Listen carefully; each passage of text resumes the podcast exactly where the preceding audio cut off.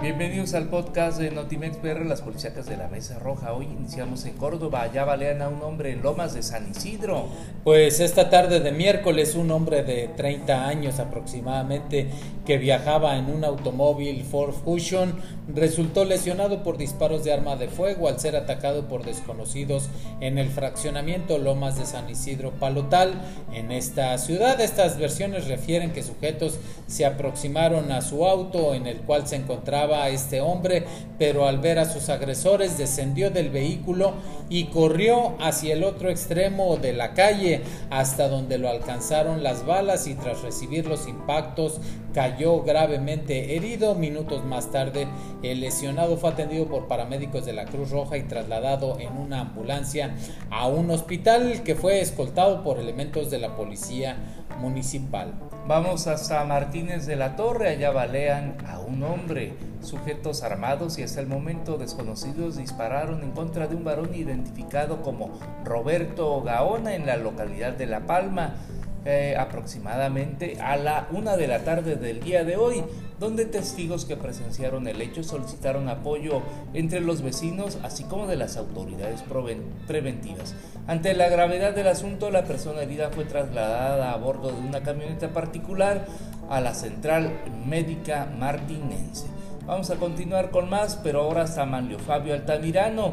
Allá un hombre muere baleado por policías. Un varón, un varón fue baleado por policías estatales en este municipio de Manlio Fabio Altamirano tras presuntamente intentar asaltar un negocio de telefonía celular. Esto en la tienda de celulares ubicada en la calle Francisco y Madero entre Vicente Guerrero y 19 de junio, donde este hombre identificado como Cristian T.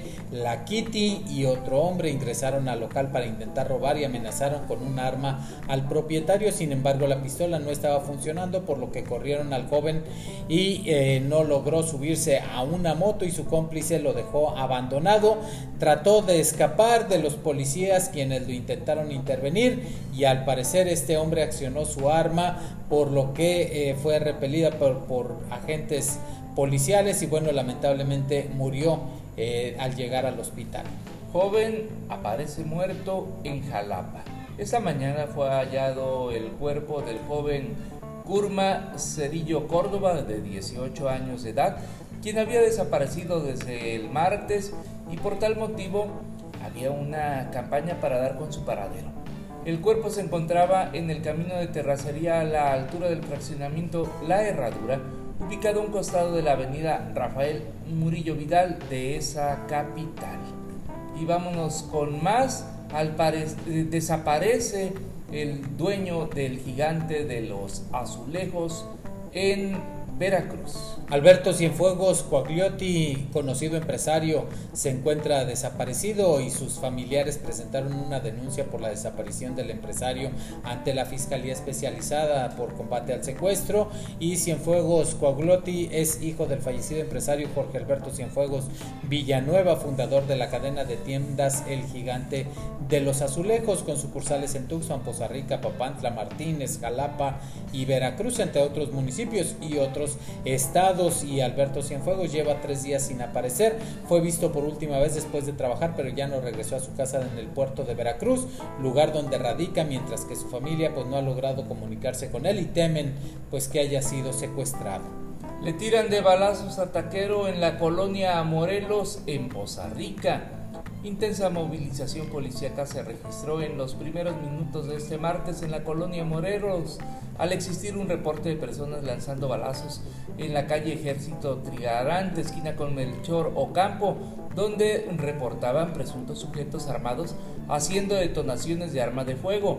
En cuestión de minutos arribaron al punto elementos de la Policía Municipal y de la Policía Estatal, quienes tomaron conocimiento de los hechos y recorrieron toda la colonia sin lograr dar con los que realizaron los disparos, ya que la persona que reportó tampoco quiso entrevistarse, por lo que continuaron haciendo esos recorridos y pues eh, revisando a las personas que encontraban.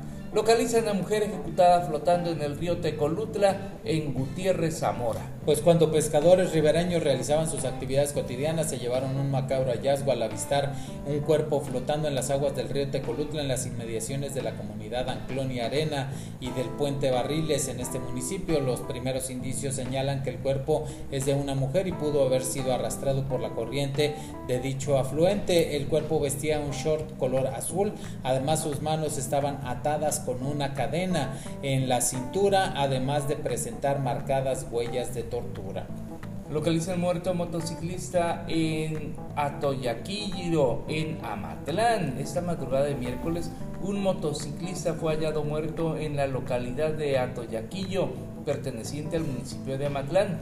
Cerca de las dos y media de la madrugada de este miércoles, la base de la comandancia recibió el reporte de que a la altura de la carretera de terracería entre Potrero Viejo y Ojo de Agua Grande, entre sus pertenencias portaba una credencial de elector con nombre de Alberto Santiago Cruz Bernardo, con domicilio en barrio de Guadalupe, en el municipio de Yangas. Aquí el podcast de Notimex PR, las policíacas de la Mesa Roja.